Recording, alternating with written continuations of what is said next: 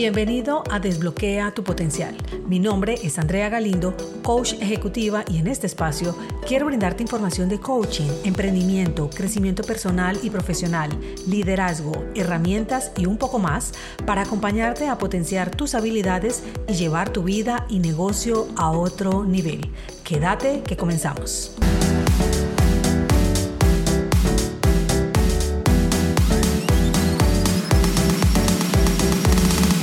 Hace un tiempo tuvimos uno de los eventos presenciales más grandes que hemos realizado en Conecta Coaching Group.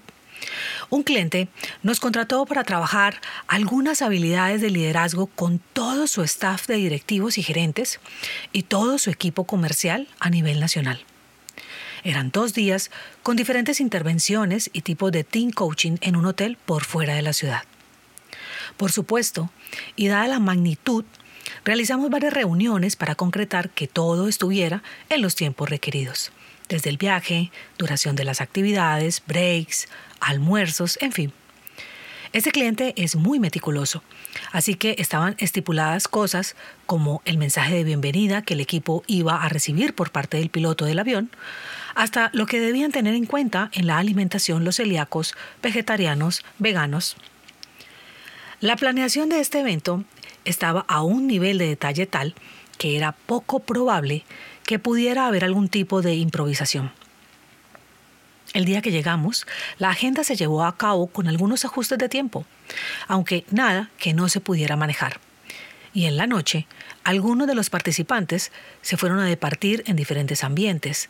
Algunos se fueron a bailar, otros a caminar y beber algo en la playa, otros a charlar en los diferentes sitios del hotel. En nuestro caso, ese día nos habíamos levantado desde las 3.30 am, por lo tanto, la batería estaba baja y decidimos compartir solo un rato de charla luego de la comida con algunos en la playa. Eran las 9 de la noche cuando nos pusimos a conversar con la coordinadora del evento sobre lo que había pasado en el día y repasar cómo íbamos a iniciar en el siguiente. En nuestro caso, el segundo día del evento, el inicio del Team Coaching, estaba destinado a realizarse a las 8 a.m. Y se había estipulado que empezábamos con el equipo completo en un gran salón y dos horas después, es decir, tipo 10 a.m., el salón iba a ser dividido en tres, por medio de paneles. Pues la idea era que cada canal del equipo comercial trabajara sus propias estrategias y objetivos para el siguiente año. De repente, ella menciona que junto con otro proveedor ya habían dejado los paneles separados para trabajar en los tres equipos. Nuestros ojos se abrieron de un tamaño descomunal, dado que, como te acabo de mencionar, el inicio de las actividades era con todo el equipo unido desde las 8 de la mañana y solo hasta las 10 a.m. haríamos la división. A esa hora no había nada que hacer en otro momento de mi vida me había puesto a buscar quién era el que no había comprendido el proceso. Me había angustiado, mis emociones hubieran estado volátiles por horas y por supuesto no habría podido dormir. Tan solo me limité a decirle al equipo que me acompañaba que no sabía en qué parte hubo pérdida de información y que por favor madrugáramos más de lo acordado para revisar qué podíamos accionar. Me sorprendí la tranquilidad con que tomé esa situación y cómo pude dormir como una bebé. Madrugamos a revisar opciones y había una posibilidad de hacerlo en un espacio amplio que había a unos metros del salón. Solo que no había sonido. Y por supuesto, no generaría el mismo impacto que en el salón por el tema acústico. Averiguamos en el hotel si había una cabina que nos pudieran facilitar. Y sí, solo que como no había sido reservada con antelación, estaban cobrando un dineral para solo utilizarla dos horas. Me llevé las manos a la cabeza pensando qué otra opción teníamos cuando, de repente, apareció un señor y me preguntó qué nos pasaba. Mi primera reacción fue ¿y este qué? Caí en la cuenta casi de inmediato de abrirme a las posibilidades, pues en mi versión anterior permanecía cerrada y desconfiada. razón por la cual quería tener el control de todo y rechazar cualquier ayuda porque creía que nadie lo podría hacer mejor que yo. Permanecer la mayor parte del tiempo en un estado de apertura y de manera consciente me ha permitido percibir lo que antes no. Así que le comenté a este hombre lo que me acontecía sin haberlo visto antes, y me dijo, yo te puedo facilitar una cabina con mucho gusto. Mis ojos saltaron, aunque él notó que eso no me dejaba del todo satisfecha. Entonces me dijo, ¿qué es lo que realmente requieres? Yo le dije, hacerlo en el salón porque el efecto en las personas no será el mismo en un espacio abierto. En el salón podíamos no solo poner la música, sino videos acordes con el tema que íbamos a desplegar. Y me dijo, ¿cuál es el problema? Hagámoslo.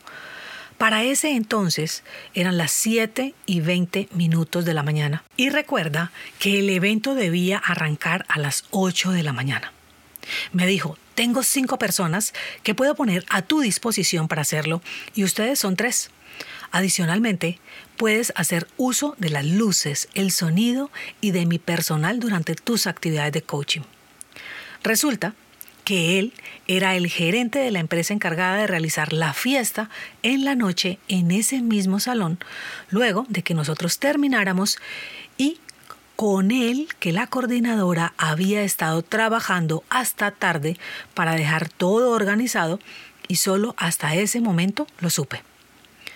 La coordinadora de la empresa contratante estaba muy cerca escuchando.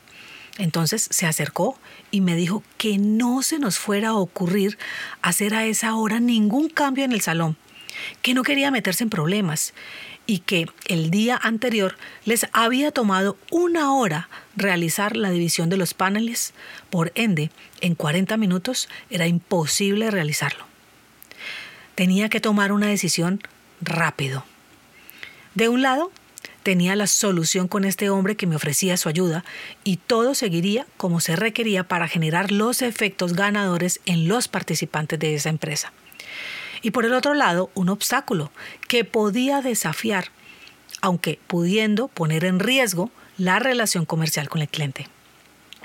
Velozmente pensé en los beneficios que obtendrían los participantes si lo hacíamos como estaba previsto, y esto tomó mayor peso. Sin pensarlo más, elegí la primera opción, ignorando la coordinadora del evento, quien no salía del asombro, mientras salíamos todos corriendo hacia el salón para ponernos en marcha, prácticamente a desbaratar todo lo que estaba y armarlo nuevamente como lo requeríamos. ¿Fue una decisión arriesgada? Sí, aunque también sabía que si salía bien, los beneficios estarían para ambas partes. A las 7 y 57 minutos de la mañana, el equipo que me acompañaba y yo estábamos listos en la puerta de entrada del salón para darle la bienvenida a los participantes.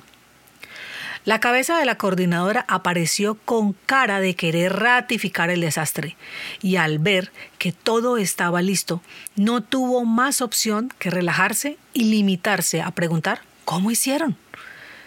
Yo prácticamente la ignoré porque en ese instante empezaron a ingresar al salón y el resto es una historia con un final estupendo que nos proporcionó con esa misma empresa tres contratos adicionales. ¿Pudo haber salido mal? Claro que sí. No todas las decisiones arriesgadas resultan en éxito, aunque cada experiencia, incluso los fracasos, pueden proporcionar valiosas lecciones. Aprender de los errores ayuda a mejorar las futuras decisiones. Trabajar con la rigidez que lo hacía antes podía haber aumentado los riesgos, mientras que la adaptación flexibilizó las nuevas circunstancias. Todo el tiempo estamos tomando decisiones. Y este ejemplo que te traigo hoy de la vida real es para decirte que unas pueden ser más arriesgadas que otras y son una parte esencial del emprendimiento y los negocios. La clave está en encontrar un equilibrio. No puedo estar permanentemente tomando riesgos. Ese equilibrio debe estar entre la disposición para asumir riesgos y la necesidad de una gestión cuidadosa. Mi aprendizaje, y es el que quiero compartirte después de toda esta historia, es que aunque la planificación es a menudo la piedra angular de la estrategia, no siempre asegura los resultados. Extraje de todo esto algunas lecciones que te pueden servir con esta vivencia que te traje hoy. Y esas son, 1. Aceptar que la realidad de las circunstancias pueden cambiar inesperadamente. 2. Tener flexibilidad mental para considerar y adaptarse a nuevas ideas y enfoques. 3. Los contratiempos pueden ser oportunidades valiosas para crecer y mejorar. 4. Tener humildad para reconocer que no se puede controlar todo. Y quinta, colaborar con otros puede proporcionar recursos adicionales ante los desafíos. Esto es Desbloquea tu potencial y quien te acompaña, tu coach y mentora Andrea Galindo. Te espero la próxima semana con más información. Chao, chao.